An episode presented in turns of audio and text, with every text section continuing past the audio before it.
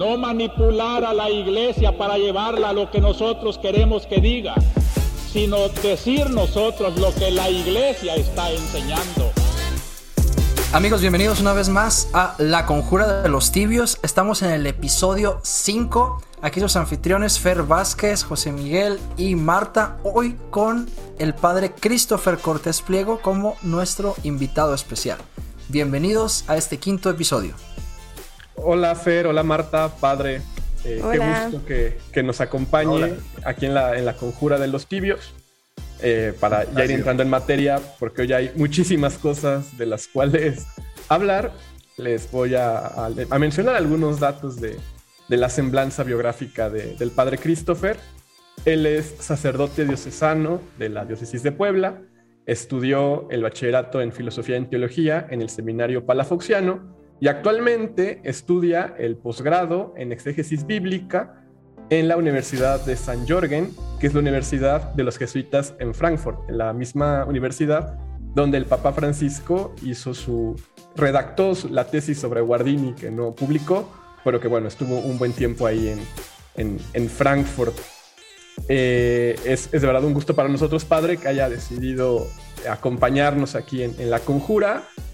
Y pues creo que hay muchísimas cosas de las cuales podremos platicar sobre todo centradas en aquello que, digamos, tendría que ser nuestra brújula, los, medios para nuestro discernimiento respecto a, muchas cosas que a veces se dicen en torno, por ejemplo, a las revelaciones, eh, en torno como a estos, voy a decirlo así, magisterios alternativos y paralelos al de la Iglesia Católica, que a veces, pues, con buenas intenciones, pero también quizás por, por motivos de ignorancia, pues se arraigan en, ciertas visiones de la fe. Así es. Y creo que para empezar con esto tendríamos que preguntarnos de entrada qué son las revelaciones, ¿no? Bueno, qué es la revelación y qué son las revelaciones y si hay alguna distinción. Claro. Eh, de hecho, eh, Fer, José y Marta, hay algo que es importante porque el término revelación eh, podría decirse que es el término técnico fundamental para hablar del conocimiento de Dios. ¿Por qué? Porque eh, no es investigación como si fuera Dios un objeto que puedo yo diseccionarlo, tomarlo, observarlo, disgregarlo, volverlo a querer juntar, etcétera, sino más bien como Dios se muestra a sí mismo como un ser personal, ya en el Nuevo Testamento como un ser tripersonal, eh, entonces eh, podemos entender que no se conoce igual a una cosa que a una persona. Para conocer a una persona necesitamos, además de todas las capacidades, eh, tanto de inteligencia, de, de, libertad, de voluntad, etcétera, necesitamos sobre todo esas, esos encuentros, esa interacción, esa apertura del otro y esa apertura también de nosotros. Y aquí quisiera partir de algo muy interesante, y es que eh, en la forma de hablar del hebreo, la lengua en la que originalmente se redactan las Sagradas Escrituras, hay una, eh, una figura verbal que, es lo que se llama el jifil y que hace notar la intención de aquel que hace algo. No es lo mismo que yo hable a que yo hable de mí, aunque podría parecer que es el mismo verbo, sin embargo, el objeto hace que esta acción cambie sustancialmente. Y entonces, cuando en el hebreo se habla sobre Dios, qué es lo que hace Dios en, de sí mismo, es el verbo ver, pero con el hifil que significa se hace ver, se muestra, se, se hace visible, se hace presente. Entonces, con esto podemos comprender, como lo dice la, la constitución dogmática de Iberbum del Vaticano II, y, y, también desde antes en el Vaticano I y en el Concilio de Trento, que, que Dios ha querido libremente, libérrimamente, darse a conocer y que por lo tanto la clave de toda la interpretación es recibir lo que Dios nos ha querido dar a conocer de sí mismo. Y lo curioso es, y, y creo que esto es clave, que Dios se da a conocer contándose, narrándose, mostrándose, y por eso es que podemos hablar de una historia de la salvación, como una historia del contacto entre Dios y los hombres, y que ha querido ocupar un método muy específico, que es precisamente el método de la elección, la alianza y la salvación. La elección de que va llamando a unos a otros, de estos que va llamando después eh, forma un pueblo, y, y cómo precisamente este método no cambia. Elige al pueblo de Israel, y dirá Pablo en la carta a los Romanos capítulo 9, que no los ha dejado de elegir, aunque la respuesta de ellos esté todavía, como quien dice, en stand-by. Eh, por otro lado, eh, elige ya en tiempos nuestros, eh, a Jesús, Jesús elige a los discípulos e igualmente llevan este proceso. Ahora la iglesia es la, la, la, depositaria de la elección de Dios y la que a la vez convoca.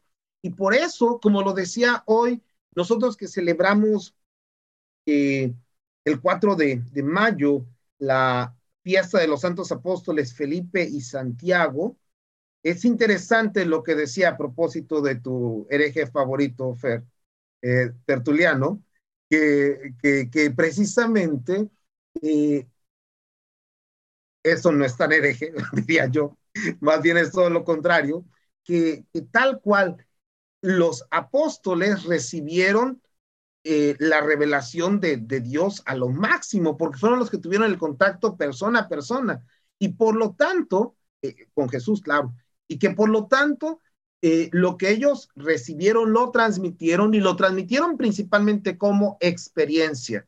De esa experiencia viene después la redacción de los evangelios, la, las tradiciones apostólicas de la celebración, de, de, la fe, la moral, etcétera, pero como un todo que surge de una experiencia en sí.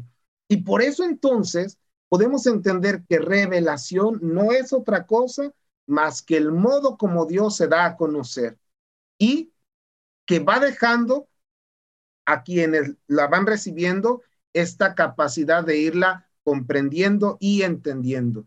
Sobre todo, y tal vez con esto termine ese primer bloque, lo interesante es que la revelación, la clave, y aquí podríamos hablar de un cierto realismo, eh, la clave es el contacto real que se ha tenido con la persona de Jesús. Porque esa es la gran diferencia entre fe y gnosticismo. Lo decía hoy el Papa en su catequesis hablando sobre el anciano Eleazar.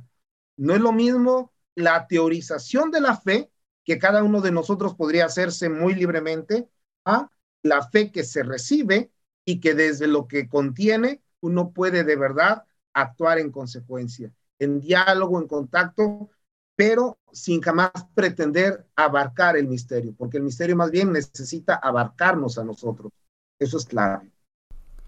Yo creo que este primer acercamiento a, al concepto de revelación, pues a mí ya me surgen muchas preguntas, eh, eh, sobre todo por el hecho de que me da mucho la atención este último punto de, de, la diferencia, perdón, del acercamiento que hacía al respecto a el fundamento con el contacto real, histórico, ¿no? con Jesucristo, y como también esta, ese fundamento, pues a mí eh, siempre que, bueno, leo, estudio o, o, hablo historia de la salvación, me gusta mucho hacer énfasis en eso, ¿no?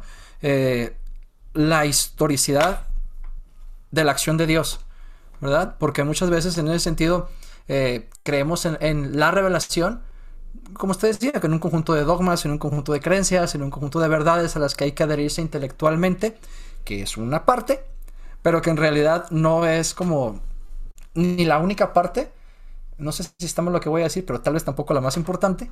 Este, al menos en el sentido de que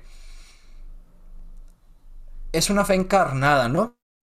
Y bueno, de tema que aquí es muy común en este podcast, ¿no? Este, la disociación entre la, la encarnación y el mundo, vamos a decir, real, histórico, este, la, la realidad personal de cada uno. Y la disociación a veces con lo espiritual, la fe, la vivencia, y cómo eso pues cae en muchos problemas, ¿no?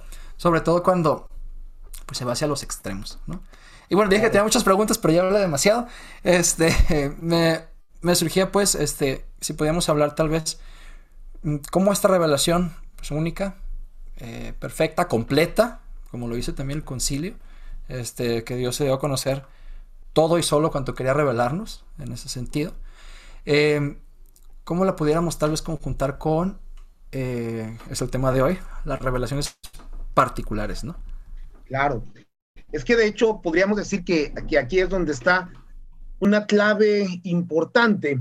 Si tú te pones a ver, y, creo que eso es clave para cualquiera que quiera tomarse en serio eh, el conocimiento de la fe, pero el conocimiento no nada más, como lo decías Fer, teórico, sino, sino real, encarnado y práctico, eh, es fundamental ver cómo la Dei Verbum habla de que tanto de esa experiencia surgen lo que llamaríamos en términos técnicos, teológicos, los depósitos de la revelación, que son, o los canales de la revelación, si no queremos verlo tanto como, como, un, como algo eh, estático.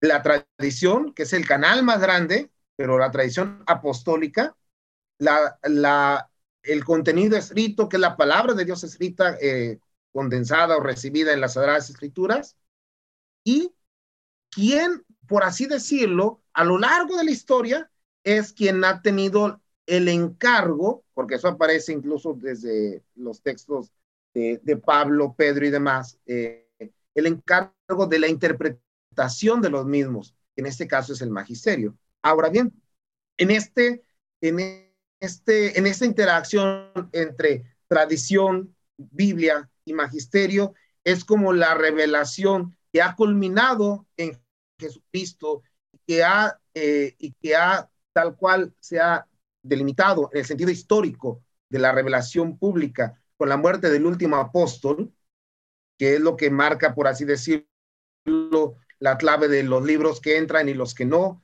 em, en el canon del Nuevo Testamento, ¿cómo entonces ha sido precisamente el magisterio, es decir, los sucesores de los apóstoles, los obispos en comunión con el Papa, como hoy lo ponía en un tuit, eh, de hecho, el primado de Pedro es parte de la apostolicidad de la iglesia.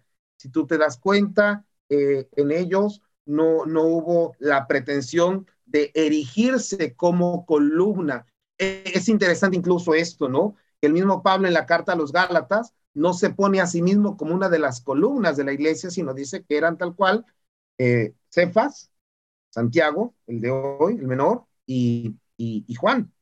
Entonces, e, e, es importante comprender cómo, cómo esta interacción entre Biblia, entre tradición, Biblia y magisterio van haciendo la, la conservación por un lado, pero la transmisión por otro de, de, la revelación pública. Y este es el marco referencial para lo que en la iglesia se conocen como las revelaciones privadas. Aquí hay que entender una cosa importante. Es curioso que, que sobre todo eh, una revelación privada jamás va a poder estar al nivel de una revelación o de la revelación pública, o sea, de la revelación en Jesucristo.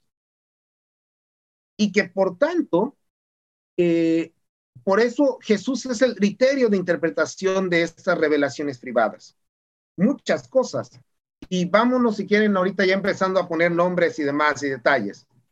Cuando en días pasados, hace como un año y eh, año y medio, empezaban eh, muy eh, en boga estas revelaciones de Dios Padre al Padre Michel Rodríguez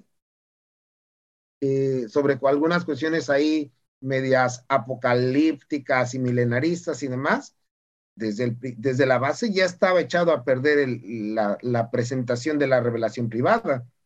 ¿Por qué? Porque el Padre solamente se revela por el Hijo. Y, eso es interesante, porque si tú vienes conmigo, vamos a pensar que somos aquí de la, de la Congregación para la Doctrina de la Fe, y entonces alguien me llega con que, mire, estas son las revelaciones que yo he recibido. Ah, ok, muy bien, vamos a ver. Pero empieza a ver cosas que, que saltan, que están en total contradicción con el depósito, tanto de la tradición como de, de la Sagrada Escritura, como del Magisterio, y dices, a ver, espera, aquí no puedes poner tú que es Dios Padre que te revela esto, porque entonces tendrías que ser Dios Hijo. Entonces, ¿quién te estás leyendo o qué te estás sintiendo? Recordemos que esto es algo interesante. La revelación siempre es trinitaria, pero en la Trinidad cada quien hace lo que le corresponde. E, y eso es la, la, famosa perijóresis que yo le llamaría como el trabajo en equipo de Dios, ¿no? O sea, el Padre es la fuente de la revelación, el Hijo es el revelador y el Espíritu Santo es el que sostiene la revelación, pero nunca van a estarse corrigiendo la plana uno al otro. Y entonces, por eso es que cuando empiezas a ver este tipo de cosas, dices, no, a ver, este elemento falló y por lo tanto, e, esta revelación privada, por algo la iglesia no la acepta, porque ya de origen, nomás no checa. Luego vienen, por ejemplo, eh, las, eh, los mensajes que no los ha puesto como a nivel de revelación privada, pero los da a entender así eh, a ciertos grupos de una cierta espiritualidad mariana que han hecho de la pobre Virgen de Fátima la Nostradamus eclesial. Y nada que ver. Nada que ver, o sea, eso es terrible, porque eh, desde los grupos del padre Juan Rivas, a veces hasta andan ahí metidos los de Mater Fátima, con todo el respeto que se merecen, pero cuidado, porque es tal la, la, actitud que ponen de, ya viene, ya viene quién, ya viene qué. O sea, no puedes decir, eh, sobre todo, por ejemplo, también con cosas tan burdas de que, el cuarto que el tercer secreto, que, o sea, el código da Vinci les quedó chico a algunos ahí que, que sustituyeron a, a, de Fátima y que no, que fíjense en que en los dientes, que ahora los tiene bonitos, antes los tenía chuecos. dices, que la pobre mujer no se pudo haber hecho una ortodoncia, qué cosa.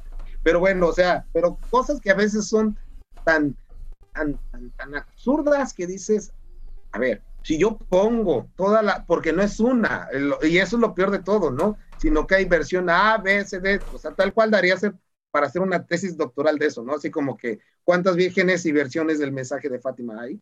Y entonces te pones a ver que, que simple y sencillamente eh, hay elementos que contradicen la, la revelación pública y que por lo tanto cuando ya le empiezan, y creo que ese es el problema, que cuando hay ciertos detalles, no nada más que contradicen, sino que quieren ajustar la palabra de Dios escrita a la interpretación de ciertos grupos, es donde viene precisamente ya el, por así decirlo, una cierta contaminación de que podría haber, como lo que pasó en el mensaje de, de las revelaciones privadas de la Salet.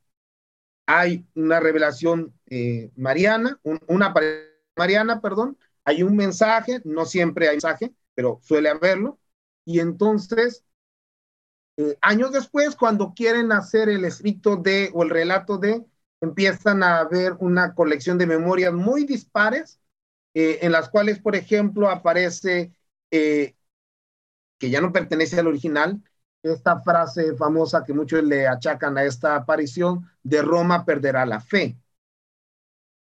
Pero, a ver, aquí, ¿qué entiendes por Roma? Roma, la ciudad, Roma como símbolo de la iglesia, Roma, ¿qué?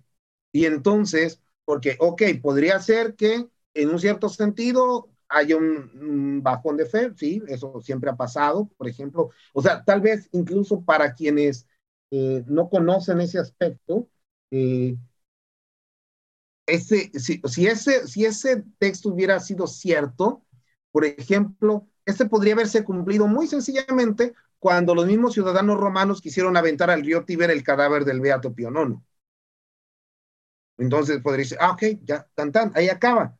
Pero si tú quieres prolongar este dato más y más y más allá de, de lo que podría decirse abarca un periodo histórico de interpretación, entonces es donde dices, no, cuidado.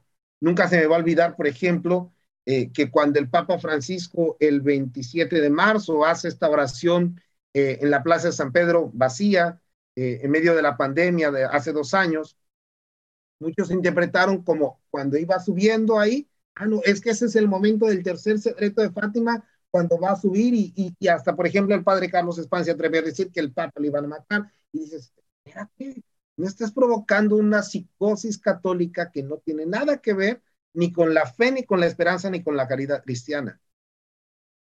Y entonces, e, eso es terrible porque termina convirtiendo este asunto en un totum revolutum, en una mezcla que a veces ya no tiene ni pies ni cabeza, pero la gente ya está metida y ahí se va. O la llevan, que es lo peor de todo. Y se me hace chistoso porque una vez más nos remontamos a esto de la esperanza, ¿no? Hemos estado hablando en otros episodios que todavía no han salido al, al, aire, pero sobre, bueno, de hecho en el que ya salió sí también lo comentamos, ¿no? O sea, este, este miedo a la muerte y este miedo a lo que vendrá y al fin de los tiempos, pues también nos puede llevar a, este, a caer en este tipo de, de actitudes y de creencias y de lo que dice usted, ¿no? Hacia dónde están llevando o hacia dónde se van las personas, ¿no? En este miedo de es que qué va a pasar y esta, eh, como nos decía el padre Hugo también hace un par de episodios, este, esta falta de esperanza teologal. Claro, y, es que, por ejemplo, ahí es donde te das cuenta que a veces mucha gente es más eh, fan de, de la imagen que de la persona en sí. ¿Cuántos, eh, o sea, tan fácil y sencillo?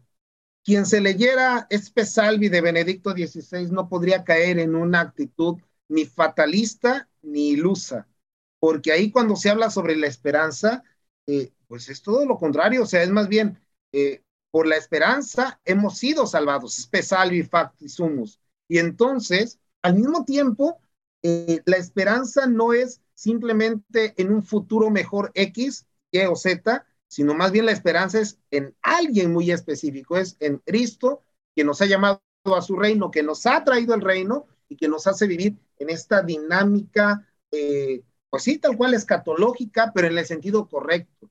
Creo que una de las cosas que también necesitamos retomar es, es desparasitar el, el, adjetivo apocalíptico y, y el término apocalipsis porque tanto por el lado de, estos, eh, de estas revelaciones privadas eh, que se apartan, hay que decirlo tal cual, de esta verdadera eh, conexión con la Sagrada Escritura, la tradición y el magisterio, y además una cultura pop que ha hecho del apocalipsis una mezcla entre zombies, cataclismos, fechas incumplidas de 2006, 2012, 2000, quién sabe que venga, soy leyenda y ya no soy leyenda, entonces cosas que dices, ok, aquí, aquí, aquí puede haber como que esa carencia de esperanza. Y, algo que decías, eh, Marta, y, retomando algo que decía Fer, es, precisamente esto. Tenemos que reconocer que uno de los graves defectos de la transmisión de la fe ha sido acentuar eh, este término de la salvación del alma. Ah, hay una cosa en la cual yo no, yo, les hacía un examen muy sencillo a mis comunidades en donde serví como, como vicario y después como párroco, y, y casi siempre, bendito Dios, coincidió que la solemnidad de la Asunción de la Santísima Virgen María, 15 de agosto, coincidiera eh, en domingo. Entonces, por lo tanto, tienes gran cantidad de personas y, y, entonces, algo tan sencillo como preguntarles, a ver, mis hermanos, ¿qué es lo que se salva, el alma o el cuerpo? Y hasta coro te contestaban que el alma. Falso. O sea, se salva la persona. ¿Y qué es la persona? Cuerpo y alma. Corpus et anima uno.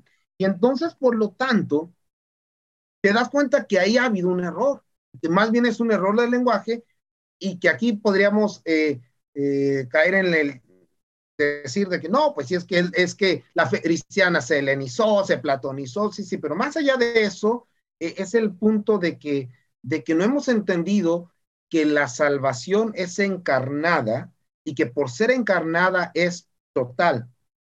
Porque si no, estaríamos cayendo algo así como en las herejías antiguas, cristológicas, pero aplicadas a nosotros. O sea, porque si Jesús no tuvo un alma, entonces el apolinarismo, su, divinidad sirvió como alma y entonces era un, zombie. No, cuidado, Jesús no era ningún zombie. O por ejemplo, si, si Jesús sí tuvo eh, alma y cuerpo, pero eh, no tenía las respectivas eh, eh, cualidades o facultades como la libertad, la voluntad, la inteligencia, entonces era un, o un autómata o, era tal cual un superhombre. Y no, sabemos que son de las últimas herejías, pero importantísimas para entender a la persona de Jesús, como el monotelismo que decía, no, nada más tiene una voluntad, no, señores, tenía dos voluntades, pero era tal la interacción que había entre su voluntad humana y su voluntad divina, que por eso Jesús no cayó en una paranoia.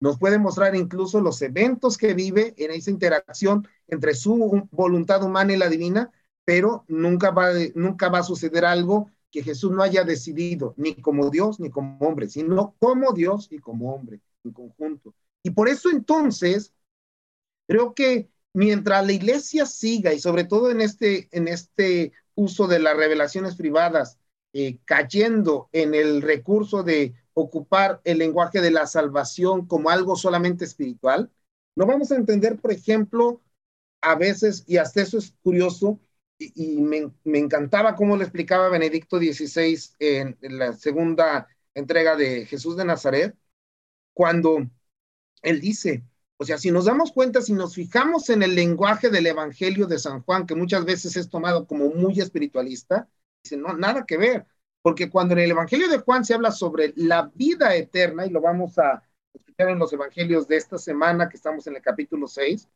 eh, Jesús es muy claro, el que come mi sangre y ve, el que come mi carne, perdón, y ve mi sangre, tiene, o sea, presente, vida eterna.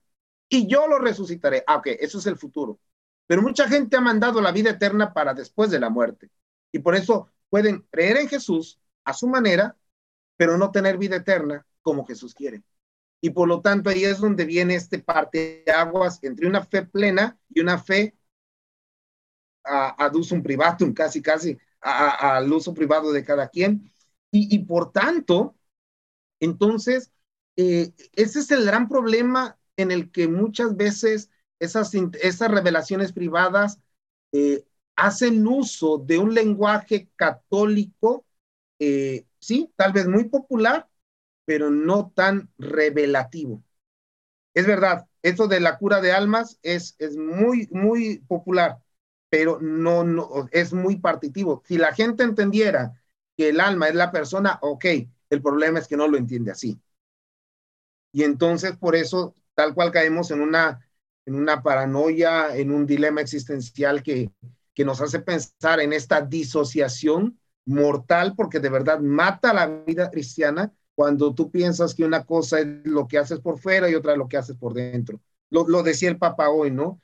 Eh, la, la, la fe es una cosa para viejos, sino es un estilo de vida que surge del encuentro con Jesucristo y que el Señor te invita a tenerlo aquí y en la eternidad. Y, por lo tanto, sí, sí, perdón. Y, por lo tanto, y con eso concluyo para dar la siguiente pauta, la siguiente pregunta o interacción. Creo que está precisamente, eh, no, no de más, pero creo que está precisamente evidente el hecho de que cuando una revelación privada hace un uso de un lenguaje que no es el lenguaje de la iglesia, de la iglesia docente, de la iglesia que enseña, en este caso el Papa Francisco, los antecesores, Benedicto, San Juan Pablo, etcétera, y que más bien los manipula, estamos o podemos tener ahí una evidencia de que tal cual se está cayendo en una manipulación. Y que entonces el que la expone está haciendo su interpretación, revistiéndola de aureolas pero al final de cuentas es su idea, su pensamiento, no la fe de la iglesia.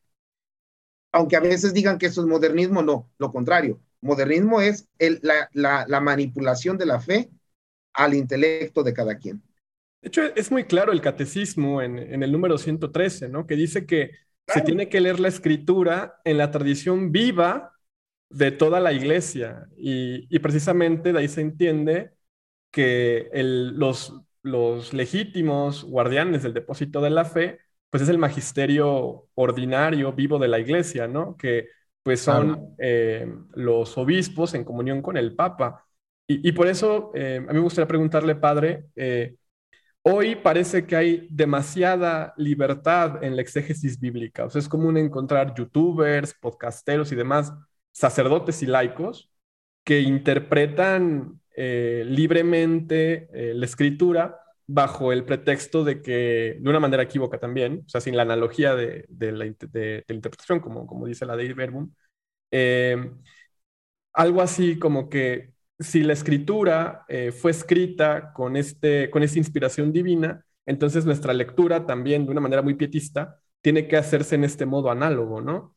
que, que, es como también tergiversar lo que, lo que dice el concilio, y que genera pues también muchas de estas interpretaciones que mezcladas con interpretaciones libres de, estas eh, revelaciones personales, a, veces instrumentalizan el Evangelio inclusive políticamente. O sea, ¿cuántos discursos políticos de hoy que encontramos en ciertos sectores no están fundamentados en estas exégesis eh, muy equívocas? Claro, es que de hecho, incluso eh, como término técnico, tal, vez ya, ya lo sabes, pero ahora sí que hay que irle poniendo el nombre correcto. Eh, la interpretación personal no es exégesis, sino eisgesis. Eis, en, en griego, hacia, o sea, hacia mi interpretación, hacia lo que yo quiero hacer. Ex, desde. Es muy distinto. Y eso es entonces como que dijéramos en español, o sea, te das cuenta cuando alguien está jalando agua para su molino. Así de sencillo. Pero esto que dices es muy cierto porque eh, cuando hay esta tendencia aisegética de tomar solo los textos que me convienen, y por eso te podría decir que incluso eh, aquellos que pudieran presentarse como muy eh, tradicionalistas, tienen estilos de interpretación bíblica muy protestantes. Es decir, tomo esto, tomo aquello, tomo esto más, lo demás no me sirve, lo corto, lo quito y con eso me quedo. Y una vez con que he hecho mi, mi, mi antología o mi amputación de textos bíblicos, patrísticos y magisteriales, ahora con esto armo una interpretación aisegética, personal, que sirva para mi discurso. Y entonces, por ejemplo, eh, como es lo que pasa eh, en una apologética mal hecha, pensar que se trata de, como si fuera batalla de Pokémones, aventar versículos bíblicos al diestra y siniestra, y no es así. O sea, de hecho la Biblia no se ataca con la Biblia, la Biblia se interpreta con la Biblia, que es lo que se llama en términos técnicos exegéticos la intertextualidad. Pero, y aquí es donde está la clave, y es lo que Benedicto XVI hablaba sobre esta hermenéutica de la continuidad, que es, ok, así como en la Sagrada Escritura, Jesús no viene a abolir la ley, sino viene a darle plenitud, en la tradición pasa lo mismo y en el magisterio pasa lo mismo. Es decir, hay cosas que no puedes conservar del magisterio porque fueron respuestas en circunstancias históricas. Hay cosas que se necesitan conservar y que tal vez para las cuales tendrás que ocupar un lenguaje actualizado, pero el contenido sigue siendo el mismo. Entonces, el problema está en que a veces esta lectura eh, política de la revelación, que más bien tiende hacia el uso de las revelaciones privadas, eh, obviamente, obviamente eh, se podría decir que es terrible por muchas consecuencias. Es como si, no sé, José Miguel, tú, tú, tú como filósofo también, eh, tal vez estés de acuerdo o no de acuerdo con lo que yo voy a decir, pero es como si muchos hubieran hecho de la de Chivitate Dei de San Agustín un parámetro, pero que no han entendido, porque se sienten miembros de la ciudad de Dios, pero actúan como miembros de la ciudad del mar porque las intenciones son demasiado egoístas y no son cristianos salvíficas. En esta película que hicieron de San Agustín, por cierto, eh, italianas, como la mayoría de muchas películas sobre santos, me llama mucho la atención que cuando San Agustín está eh, permaneciendo en Hipona y aunque todos los demás se han ido, él da una orden como obispo, porque se había ido el gobernador, eh, es que las puertas se mantengan abiertas para todo aquel que quiera entrar cuando muchas veces la actitud es, las puertas están cerradas y si quieres entrar hay una cuota, la cuota de hacerte a mi pensamiento. Y creo que eso es terrible. Y entonces, por lo tanto, te das cuenta cómo eh, se ha hecho una alianza terrible entre derecha y lefebrismo. Y entonces, casi, casi como que tienes que ser prolefebre para poder decir que eres de derecha y para poderte sentir católico de los verdaderos, católico pro. Y entonces, eh, cosas muy buenas como pueden ser una correcta defensa de la vida, de toda vida, no solamente la del no nacido, sino la del migrante, la del necesitado, la de la persona con, con una situación distinta en raza, color, ideología, religión, orientación, etcétera, etcétera.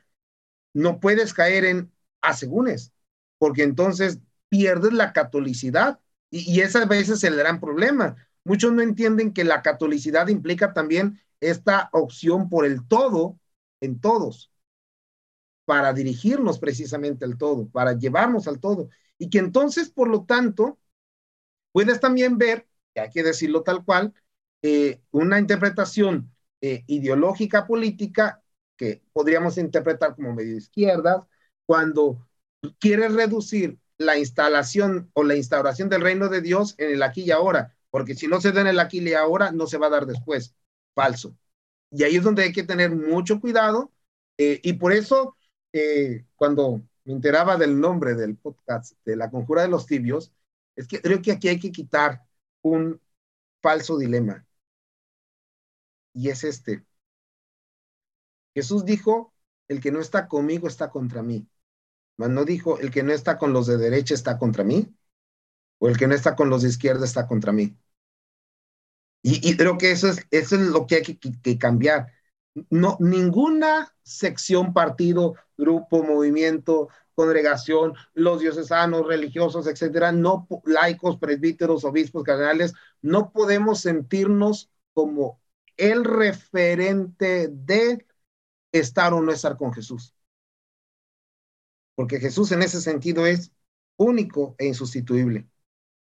Y entonces Creo que por lo tanto, ahí está, yo no llamaría una politización, sino más bien una partidización, que, hablando en términos griegos eh, originales sería una, eh, una heresis, un conjunto de pensamiento que se reduce a quienes quieren tomarlo tal cual.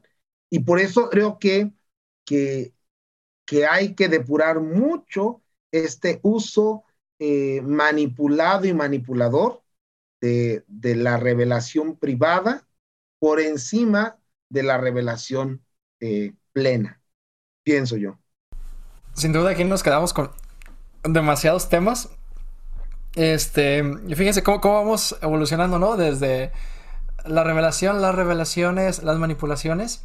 Porque creo que al final de cuentas, pues todo está relacionado, ¿no? Este, como a veces la revelación, las revelaciones son no interpretadas dentro del parámetro correcto que, con el que quiso abrir el padre Christopher, eh, que bien nos da incluso el marco en el que debemos de movernos todo, este, todo, todo cristiano, todo católico, y hemos llegado así como a, hacia estos extremos, tanto de la manipulación de la Sagrada Escritura como la manipulación de, de, de magisterio como la manipulación, incluso a veces de escritos, este, de personalidades de santos.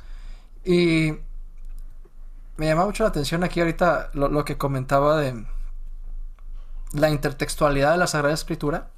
Este, y cómo esa también es, pues, es análoga, ¿no? Al, al, a la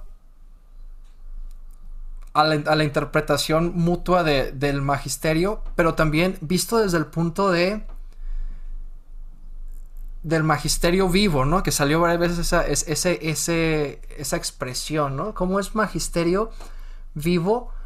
Porque a veces tanto tenemos la fe como un, bloque monolítico a veces, como a veces vemos también eh, eh, inamovible, ¿no? Y en ese sentido, ¿cómo a lo mejor tal vez, ya, ya lo comentábamos eh, episodios pasados, eh, el episodio pasado, este, cómo algunas realidades sociales actuales implican muchas veces una profundización del magisterio este, de problemas, vaya, que a lo mejor tienen mucho tiempo, pero que a lo mejor no habían sido abordados o que necesitan ser abordados de una luz distinta. este, y cómo ahí entra también el hecho de que, no sé si lo que voy a decir es una herejía, ahorita me corrigen, es, la revelación continúa dándose en esa actualización del magisterio, ¿no? En ese sentido, a ver, espero, espero ahí que lo, puedan ayudar a matizar ese concepto, no sé. Sí, e, es que, a ver, no, no, no has dicho una herejía, porque cuando, si lo tomas completo, continúa dándose. O sea, este darse, es que de hecho ese, ese, es el, ese es el verbo propio de la tradición, de la revelación. Si no se da, entonces no hay ni quien lo da, que en este caso es Dios, ni quien lo recibe, que es la iglesia. Entonces, por lo tanto, creo que, que sí es importante entender esto, pero creo que aquí hay que, que poner, sí, como que una, una bandera roja, y es esta, que para que el sacerdote que hace una homilía o el laico que hace un compartir, un, un, un podcast, un, un, texto en Facebook o en cualquier otro lugar, eh, pueda decirse que está en este río de la revelación, tiene que estar precisamente con estas que son las tres claves de la interpretación, y podríamos reducirlo así, de, de la Sagrada Escritura, que es, la clave es Jesucristo, o sea, Jesucristo es la clave de interpretación de toda la Sagrada Escritura. Segundo, es en el proceso revelador de Dios en el Antiguo y el Nuevo Testamento y entendamos que el Nuevo Testamento no es, eh, se cierra con el Apocalipsis en el sentido de, de nuevo pacto, sino con la iglesia, se prosigue con la iglesia. Pero el tercero que es esto fundamental es en la comunión de la iglesia, en la comunión de los santos, que en un sentido propio implica la iglesia de antes, la iglesia de hoy y la iglesia que vendrá mañana. Y que entonces por eso no puedes contraponer eh, a un papa contra otro, a un obispo contra otro, en el sentido de cuál de los dos tiene razón, sino, a ver, cuando tienes estos tres elementos en su conjunto, puedes de verdad hacer una interpretación correcta. Y, y, tal vez, y con esto terminaría esta, esta parte, Creo que también está un, elemento muy importante y es el hecho de que sin, eh, sin el magisterio vivo, sin la iglesia viva, simple y sencillamente la fe se convertiría, como el Papa Francisco lo ha dicho, eh, en una pieza de museo que es digna de admirar, pero ya no se puede tocar, porque si la tocas, se destruye o se estropea. Y no, la fe es algo que hay que llevar en el corazón, en la mente, en la mano y en todo nuestro ser. Este recordar que justo no, no vivimos, y creo que alguna vez ya lo había comentado, no vivimos en algo estático, sino en algo biográfico. Y o sea, vamos construyendo y vamos avanzando, pero siempre de la mano del magisterio y siempre guiados por la tradición apostólica, ¿no? Entonces, pues sí, pueden haber em, revelaciones privadas y sí pueden haber cosas que, mensajes que nos quiera mandar nuestro Señor Jesucristo, pero no significa que está anulando cosas que tenemos de antes, ¿no? Sino que significa una construcción y un ir avanzando en, este, en esta pedagogía divina, ¿no? Y sí. Sí, de hecho, tal vez en este sentido es muy interesante lo que dice Pablo eh, en la segunda Timoteo cuando le dice, acuérdate de Jesucristo que resucitó entre los muertos. Eh, verdadera es esta palabra que dice, si hemos muerto con Él, resucitaremos con Él. Pero esta parte con la que concluye es clave. Si le somos infieles, Él permanece fiel, pero en el por qué está la clave de todo. Porque Él no puede contradecirse a sí mismo. Entonces, una revelación que fuera contradictoria nos mostraría a un Dios que no es veraz, así de sencillo. O sea, que no es, eh, que no es él mismo, porque tendría que mentir para decir una cosa y después otra. No, eh, este, este Dios es tal cual, eh, es un Dios veraz en el sentido y, y, fidedigno en el sentido de que es digno de fe, de que vale la pena creerle, porque no juega con nosotros ni, ni mucho menos lo pretende. Entonces, sí, yo creo que, que, la clave, y eso es muy, muy interesante, es, y podríamos, así como que una segunda bandera roja es, checa si en tu iglesia, tu parroquia, tu grupo, tu comunidad, en tus grupitos de WhatsApp o lo que sea, eh, checa si te quieren integrar a la comunión de la iglesia o si hacen de ese grupo una secta en la iglesia católica, porque si hay que hablar tal cual, en la actualidad están surgiendo sectas católicas, en el sentido de que de pantalla guardan la obediencia al Papa, de pantalla guardan eh, una cierta jerarquía, de pantalla guardan una, una cierta ortodoxia, de pantalla guardan una cierta moral, pero en el fondo hay tal cual una manipulación e instrumentalización. Yo, por ejemplo, en ese sentido, permítanme hacer estas dos críticas. Eh, las primeras cosas que me, que me costaron como vicario y como párroco fue eh, quitarles el querigma a los renovados para que dejara de ser propiedad de los renovados y, y se convirtiera, como dice el documento de Aparecida, en la propiedad de toda la iglesia. Porque un católico sin querigma simple y sencillamente le falta la experiencia del encuentro. Entonces, no es, el querigma nos hizo para que te vuelvas de la renovación.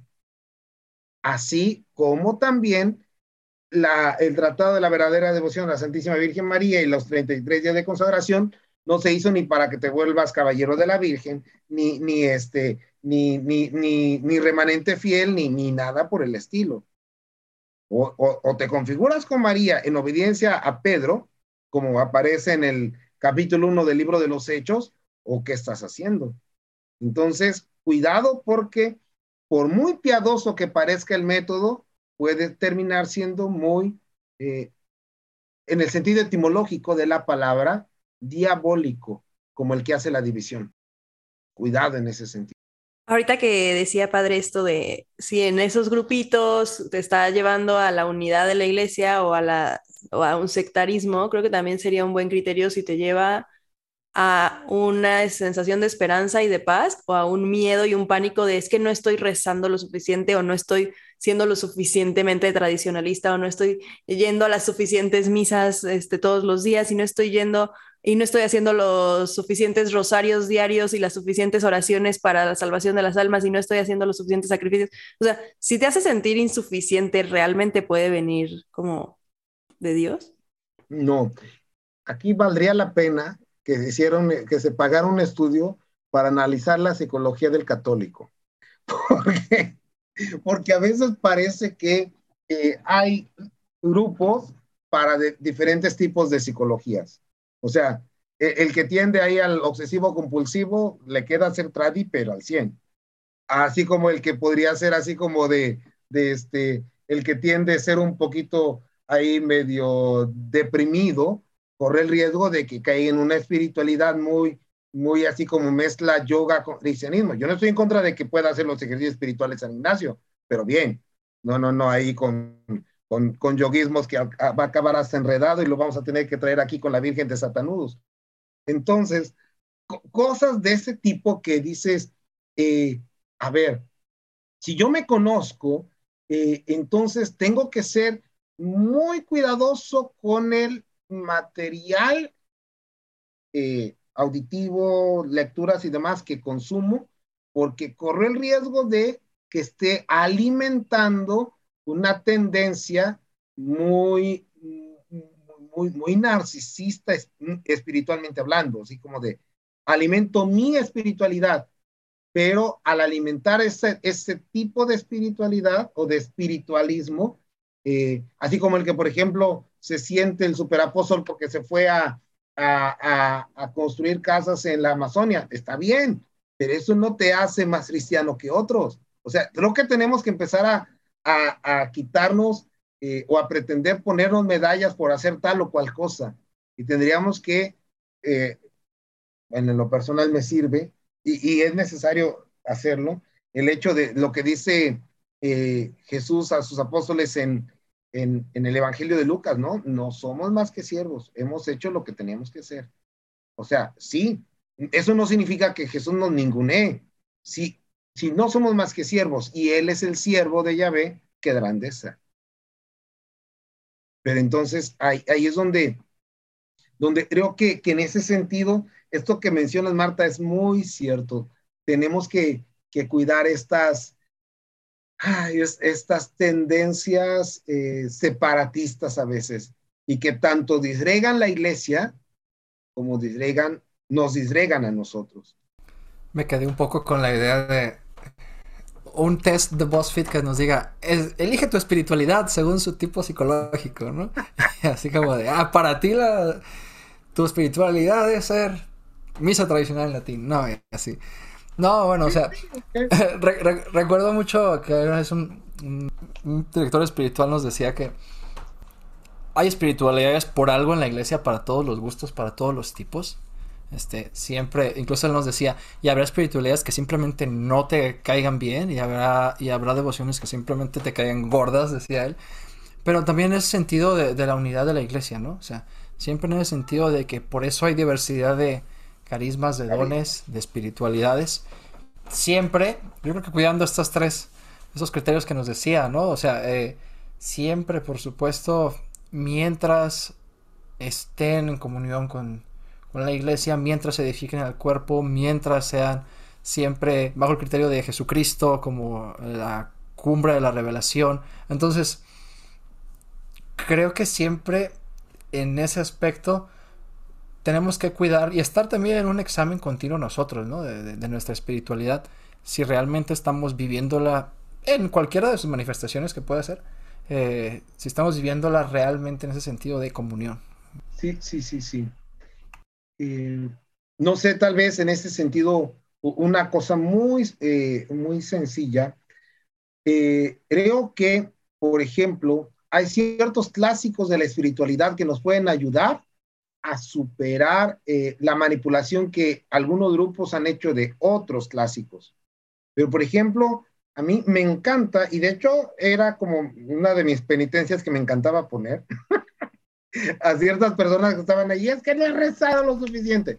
A ver, si me va usted a leer la introducción a la vida de Bota o la filotea de San Francisco de Sales, porque usted me entiende, es laico y usted necesita una espiritualidad laica no puede caer en una espiritualidad conventual porque no es lo que le toca.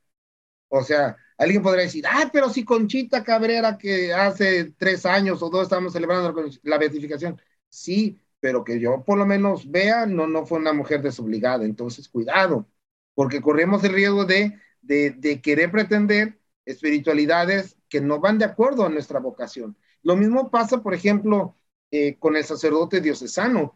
O sea, yo en lo personal pienso que me llevo muy bien con, con todos los religiosos que conozco, pero porque jamás he querido colgarme de uno de sus carismas para, de aquí, porque como soy Dios sano no tengo espiritualidad. No, Señor, sí la tienes. Es la de ser Cristo, pastor del pueblo de Dios, in situ, en el lugar. Y entonces, si, si no te configuras con Él, entonces, ¿qué, qué le andas queriendo hacer?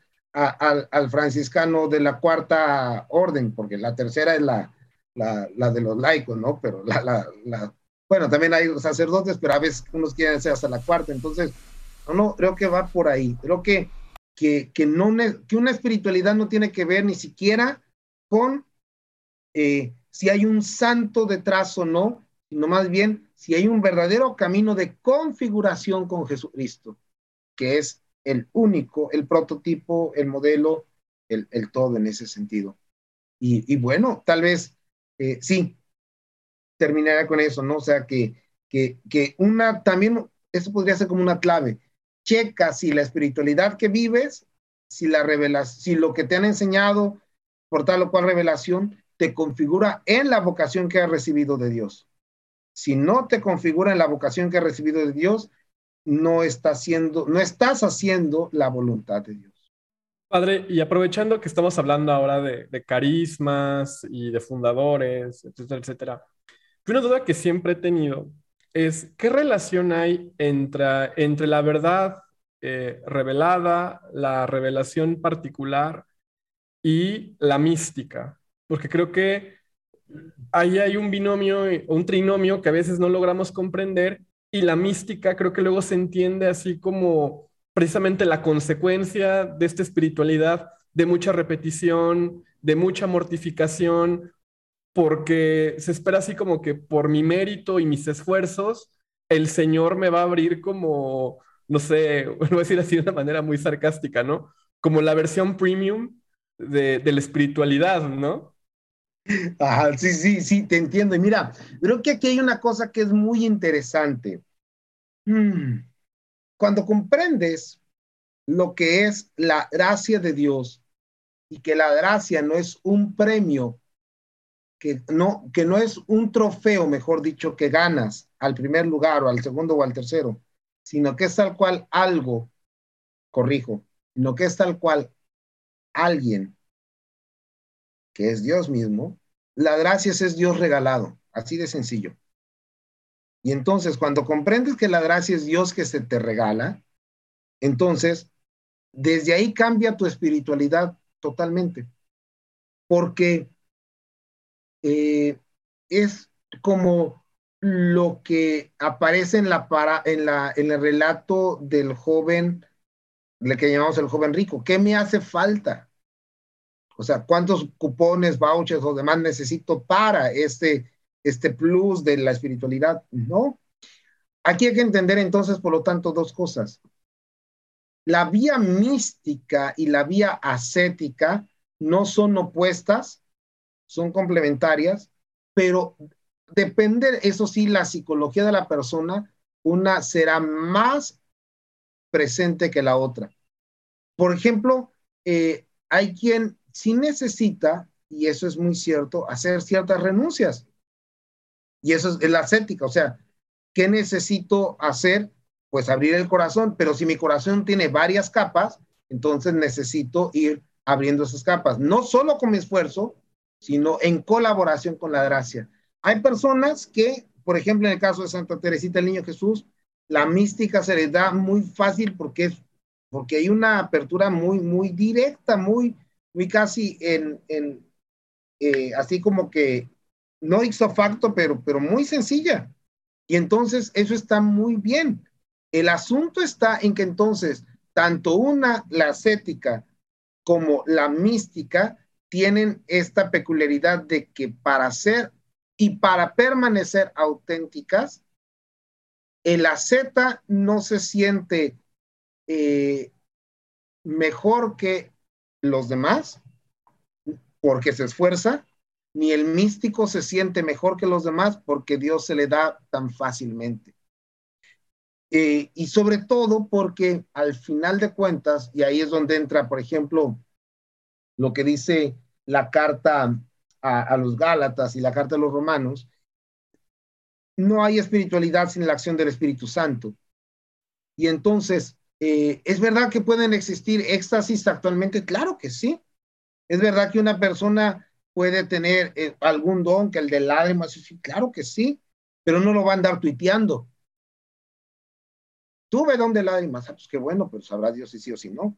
A mí no me lo cuentes, díselo a tu director espiritual, porque si no, y entonces, como, como esa escena de la vida de San Felipe Neri, ¿no?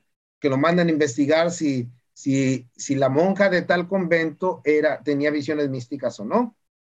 Y entonces se le ocurre ir a propósito, adrede, al convento en una noche, en una tarde lluviosa, mandan a, manda a llamarla a, la, religiosa que decían tenía experiencias místicas y cuando la traen, eh, le dice, por favor hermana, láveme eh, los pies porque vengo eh, sucio del viaje. Y entonces la respuesta de la religiosa es, ¿cómo yo, la esposa del Cordero, voy a lavarle los pies a usted? Se levanta San Felipe, se regresa y va a darle el informe al Papa, le dice, no, esa mujer no es una mística, porque no tiene frutos de la acción del Espíritu Santo. E, es una exaltada. Entonces, por eso, eh, e, esa es la gran diferencia entre una mística verdadera que, que configura con Cristo y una ascética verdadera que configura con Cristo y que sobre todo, eh, tal vez hay un libro y un autor que me parece muy bueno conocer, aunque su mayoría de la, la mayoría de su producción es muy hacia el sacerdote, pero creo que vale la pena mucho leerlo, que es eh, este sacerdote canosiano que se llama Amedeo Cencini, porque él dice que la verdadera configuración con Cristo no es cuestión de conceptos, dice Filipenses 2, capítulo, Filipenses 2, versículo 5. Si algo quiere hacer en nosotros el Padre por la acción del Espíritu Santo es formar en nosotros los mismos sentimientos de Cristo. Y entonces, si no hay esa simpatía con Jesús, en ese decir que Él nos haga en sus sentimientos, corremos el riesgo de que por más penitencias que hagamos o por más, eh, entre comillas, experiencias místicas que tengamos o, buenas obras de caridad y demás, serán algo muy desde el deber de pero no desde el ser. Ahí es donde está la clave. Por algo creo que San Pablo dice muy claramente en Romanos 8 que el Espíritu Santo actúa de manera, eso de gemidos inenarrables, más bien es, o sea, de una forma tan, tan sutil que, que fluye y, y, que sobre todo no es de, de aspavientos. Entonces, creo que eso es muy importante. Distinguir que la verdadera mística no te ensoberbece ni, ni te falsamente humilla, que ese sería el otro riesgo de, ay, no, yo, no, no, cuidado, con falsas humildades y con falsas grandezas. Creo que, que tanto Fer como Marty como yo en este episodio hemos tenido muchos silencios porque eh, creo que verdaderamente, o sea, este tipo de, conversaciones son las que edifican a uno, ¿no? Y siempre eh, desde esta fidelidad al magisterio vivo, que creo que eh, en ocasiones, cuando dejamos que la loca de la casa eh, haga su trabajo, es fácil crearnos esta imagen autorreferencial de la espiritualidad cristiana y del evangelio, como bien usted dice, o sea, o para hacernos salvos antes de tiempo, o para tener esta visión muy catastrófica eh, de la, pues, del porvenir, muchas veces porque parecería que queremos que los salvos sean pocos, ¿no? O sea, cerrar las puertas de la salvación a los demás, porque consideramos que, que, nadie es digno, ¿no? Sí, sí. Nos quejábamos de que nuestros, eh, en, en, la adolescencia, tal vez de algunos de nosotros, iban ahí los hermanos testigos de Jehová a decirnos que solamente se iban a salvar 144 mil, y a veces parece que estamos haciendo lo mismo que estamos queriendo reducir el número de la salvación a los de mi grupo, espiritualidad, parroquia, etcétera, etcétera. No, no, cuidado.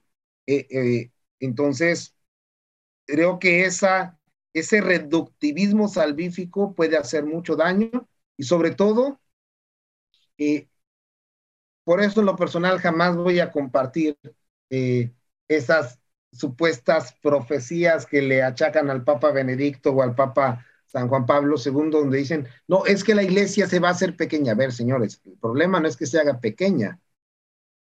Siempre hemos sido menos en cuestión de numérica del resto del mundo, eh, sino que aquí es el punto y esa es la clave, es que la iglesia, más que volver a estar en el poder, necesita volver a estar en el evangelio y entonces, desde si la iglesia vive en el Evangelio, simple y sencillamente, lo demás lo producirá por añadidura. O sea, ¿cuándo han sido las épocas gloriosas de la iglesia? Cuando no ha pretendido el poder e incluso ha luchado por separarse de él. Y entonces, por lo tanto, cuando hemos tenido nuestros más grandes mártires, cuando la iglesia, sin dejar de ser un, llamado a la justicia, a la conversión y demás, nunca o, ha, ha, decidido no identificarse con tal o cual. Y por eso es que tenemos, por ejemplo, mártires del socialismo, del comunismo, del nazismo, del fascismo, del capitalismo, de, de todos los colores políticos habidos y por haber, porque cuando la opción es por esto y por el prójimo, por la iglesia, la política pasa a un lugar que le corresponde, que es el de acción social, pero jamás como criterio de decisión, porque el criterio de decisión es Cristo y el Evangelio, como iglesia, y, creo que, que, por eso, eh, y, con esto terminaría esta, esta respuesta, por eso creo que también eh, nosotros podemos descubrir que cuando alguien nos llama tibios por no hacer una respuesta a rajatabla, es porque, además de que es un ad terrible, eh, eh, es más bien la muestra de que no ha entendido la pedagogía de Dios, la mistagogía de Dios, la forma en como Dios con, dice Oseas 11, con lazos de amor, una y otra y otra y otra y otra vez, intenta atraernos a Él, como el Padre eleva al niño a sus mejillas. Entonces, creo que por eso eh, sí, siempre va a ser clave poder eh, tomar una y otra vez a, a, Dios como referencia, sí, absoluta, pero al mismo tiempo relativa, en el sentido de en relación con Él, en contacto con Él. La verdad es que justo como decía Miguel, este episodio creo que para nosotros también ha sido mucho escuchar y, profundizar, este, porque la verdad todo lo que hemos charlado pues ha estado genial, también esperamos que a los que nos escuchan eh, les esté sirviendo. Padre, bueno, si están de acuerdo, a lo mejor como para intentar ir cerrando un poco, este, varias de las cosas que hemos estado platicando. Bueno, sabemos que usted está haciendo eh, su posgrado en Sagrada Escritura, en exégesis de la Sagrada Escritura. Este, y aunque ya nos comentó varios, aunque ya nos comentó varios criterios, quisiera ver si nos pudiera a lo mejor profundizar en esto que también es pues, su especialidad. Este, ¿cuáles serían como los criterios con los que pudiéramos acercarnos a hacer una interpretación correcta en la iglesia de la Sagrada Escritura? Ya nos mencionó varios, este, pero a lo mejor que pudiéramos profundizar un poco eso. Mira, eh, por así decirlo, después de, de, la experiencia que he tenido en formación, a mí me encanta la formación de los laicos, en el sentido de que, de que, de, de que en las personas hay una sed de Dios muy, muy padre, y porque creo que, que una de las cosas que me ayudó o me ayuda mucho a vivir mi sacerdocio es que mi etapa como laico creo que también la viví muy intensamente. Eh, y entonces, creo que esto que mencionas es muy interesante porque pueden existir infinidad de libros, textos y ofertas de estudios bíblicos, pero a mi parecer, eh, eh, y eso no puedo decir que es mi descubrimiento, sino que es más bien una experiencia que he recibido de otro sacerdote, es la clave primera es la experiencia del querigma. Por eso a mí me encanta lo que el Papa Francisco hace en Evangelii Gaudium número 3. Antes de ponernos en contacto con el resto de la exhortación, nos invita a vivir un encuentro o a renovarlo. Entonces, muchos de los que están ya en círculos bíblicos y demás, les hace falta la experiencia querigmática. Si la han tenido, renovarla, porque creo que eso es clave, porque te hace leer la escritura en términos de experiencia de salvación. Eh, eso es, si, si no tienes ese, ese eco desde el querigma, difícilmente vas a poder tener la escritura como palabra viva.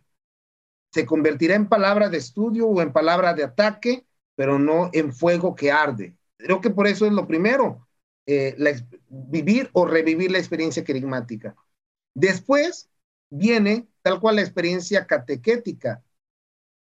En lo personal pienso que eh, la mejor manera de un proceso de crecimiento en la fe, sea que te acerques por primera vez a ella o desde una renovación, es tal cual el catecismo de la Iglesia Católica, porque la Biblia no es un, escrito organizado eh, con una lógica eh, ni narrativa, ni, ni, ¿cómo te lo puedo explicar? Ni, narrativa, ni, ni, valga la redundancia, ni lógica de principio a fin, sino que cada texto va teniendo su, su sentido, su razón de ser en el plan de la salvación, que es lo que lo contiene.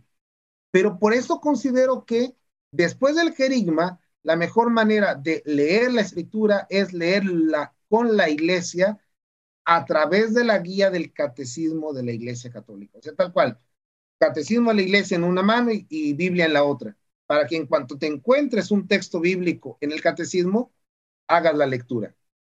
Y entonces de esa manera vas, la iglesia, madre y maestra, te va explicando la palabra de Dios viva y eficaz. Y entonces ya no vas saltando de un lado a otro, sino que la iglesia catequeta te va guiando así.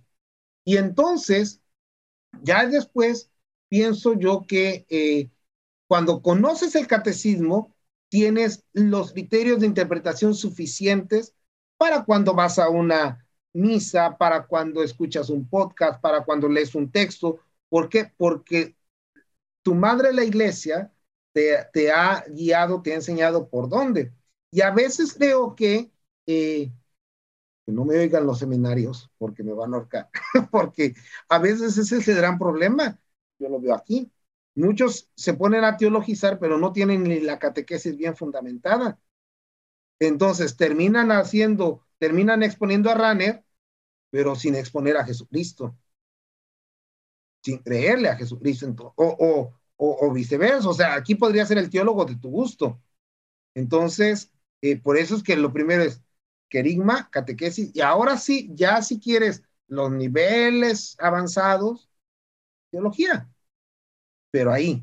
Entonces, podrá parecer algo lento, sin embargo, creo que es lo más efectivo, porque sobre todo, eh, pues te va llevando de la mano. O sea, si nos vamos a esos a las cuatro grandes secciones del Catecismo de la Iglesia, eh, el credo, eh, luego viene la celebración del misterio cristiano, luego viene la vida en Cristo, que no nada más son los mandamientos, sino es más amplio, y luego ya tal cual la oración como el Padre Nuestro, creo que es de verdad muy bien pensado, muy bien hecho. Entonces, esa sería mi, mi, mi sugerencia, porque todo lo demás lo vas a encontrar en diccionarios, en, en, en, sí, en, herramientas, y eso es válido y es bueno. Pero si quieres una lectura católica de la Biblia en sentido completo, déjate guiar por el catecismo. Entonces, y pero primero eso, querigma, catequesis, teología. Y padre, ya para ir cerrando, aquí en la conjura de los tibios tenemos una, una costumbre en cada episodio, que es que nuestros invitados nos hagan una recomendación de lo que sea, puede ser algún libro, alguna canción, y también nosotros damos nuestras recomendaciones del episodio. Entonces, no sé, alguna, alguna lectura, alguna canción, alguna película o algo que nos quiera recomendar, quizás como un material extra a lo que hoy nos ha expuesto. Ok. ahora sí que, que, me quedé eh, sacado de onda, pero mira, algo que a mí me ha ayudado mucho desde niño eh, en la configuración de mi vida cristiana es dejar que Dios se me muestre en lo que me rodea. A mí me encanta la música. Y por ejemplo, eh, tal vez el que me sigues un poquito antes eh, en Instagram y eso, pero por ejemplo, siempre me ha dado mucha risa ciertas reacciones de cuando ven que pongo alguna imagen muy piadosa con, una música que va a decir, ¿y esto qué tiene que ver Evanescence con, con nuestro Señor Jesucristo? Cosas por el estilo. Pero, pero creo que, que mi recomendación sería, eh, en este sentido, poder hacer una playlist de tu fe, de tu proceso de fe. Porque, porque al final de cuentas, a ver, eh, hay una cosa y esa es una experiencia muy crazy en mi vida. Pero, ¿cómo recuerdo que la tarde anterior a mi ordenación sacerdotal, eh, estaba muy nostálgico, ¿no? pero me sentía muy, muy, muy contento y muy a flor de piel. Pero eh, eh, estaba en ese momento, en uno de esos momentos en que uno vaga, me acuerdo que dije, ¿cómo me gustaría que antes de la ordenación casi, casi como cuando Santa Teresita pidió que hubiera nieve para su profesión. ¿Cómo me gustaría escuchar la, la, la canción de The Rhythm of the Night de Corona de los noventas sin que yo la busque?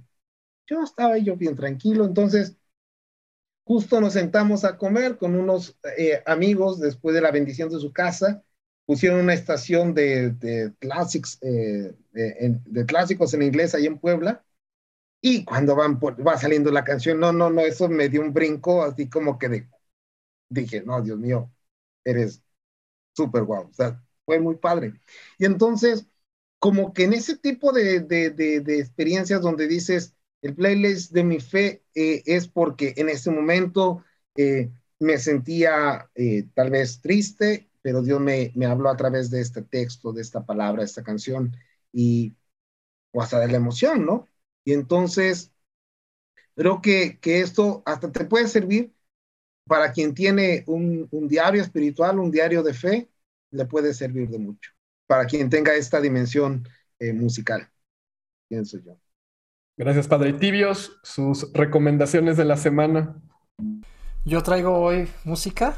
Ah, qué bueno que coincidimos. Este, yo quisiera que buscaran en Spotify, YouTube o Instagram a Guillermo Esteban, nombre artístico Grillex, un rapero español. Muy bueno, está haciendo un trabajo de evangelización y musical increíble. Grillex, Guillermo Esteban, español. Buenísimo. Se salvó del COVID, por cierto. Em, yo, La paz interior de Jack Philippe. bueno, yo preparé algo, algo muy, muy ñoño para, para mi recomendación del día de hoy. Es un, un librito de la Pontificia Comisión Bíblica que se llama ¿Qué es el hombre? Un itinerario de antropología bíblica, que creo que es una, una joya para precisamente profundizar en estos temas y para los que nos interesa la, la antropología en general, ver cómo la escritura no solo nos revela a Dios, también nos revela la verdad sobre el hombre. Y que precisamente en esta relación eh, hombre-Dios y cómo la revelación nos muestra su justa dimensión, está la, vida cristiana. Eh, en esta semana he estado leyendo pedacitos, pero, pero ha sido un, texto que, sobre todo a mí como filósofo que me dedico a la antropología filosófica, me ha movido muchísimo. Eh, el padre Christopher y yo coincidimos en un curso que tomamos sobre fenomenología realista. y, a propósito de, ese curso es que llegué ahí eh, leyendo a, a, Boitigua, porque, o sea, aquí debo confesar que mi acercamiento al Papa Juan Pablo II, además de su, de su gran magisterio y su vida de santidad, he llegado yo por la vía filosófica y por sus estudios de antropología, que son preciosos. Entonces, eh, en, este, en este textito que les recomiendo, eh, ahí he encontrado muchísimas luces. Pues bueno, eh, no, no, nos queda más que agradecerle, padre, por su tiempo. A ustedes. Fue una, un, episodio que al menos lo, lo, disfruté muchísimo y tiene las puertas abiertas aquí en la Conjura de los Tibios porque estoy seguro que tenemos muchísimos temas de qué hablar, ya que ya el padre Christopher nos confesó que también le gusta el rock y estas cosas, deberíamos hacer un episodio sobre. Ya, ya, lo, ya lo tuiteé con, con, el padre Hugo, porque él también tiene esta, esta afición de ponernos a hablar sobre rock y fe, que creo que sería una, una, un, tema muy, muy, muy rico. Muy bien. Pues muchas gracias por la invitación y bueno, seguimos en contacto, siguiéndonos, siguiendo a Jesucristo. ¿Dónde lo pueden encontrar, padre, para que nuestra audiencia lo eh, seguir? Eh, la página pública en Facebook es este eh, Christopher Cortés Pliego. Eh, luego en Twitter eh, es P. Christopher Corté, Cort, P. Christopher Cort. Y este y en Instagram, Christopher Cortés. Ahí, ahí me encuentran. Y bueno, para servirles. Muchas gracias por su tiempo, padre, y por todo lo que nos compartió en este episodio. Gracias, Twitter. Muchas gracias. Gracias, Marta. Saludos y un gusto conocerte, de verdad. Igualmente. Y también gracias a toda nuestra audiencia por acompañarnos en este episodio y pues pronto tendremos más invitados y más temas. Dios los bendiga.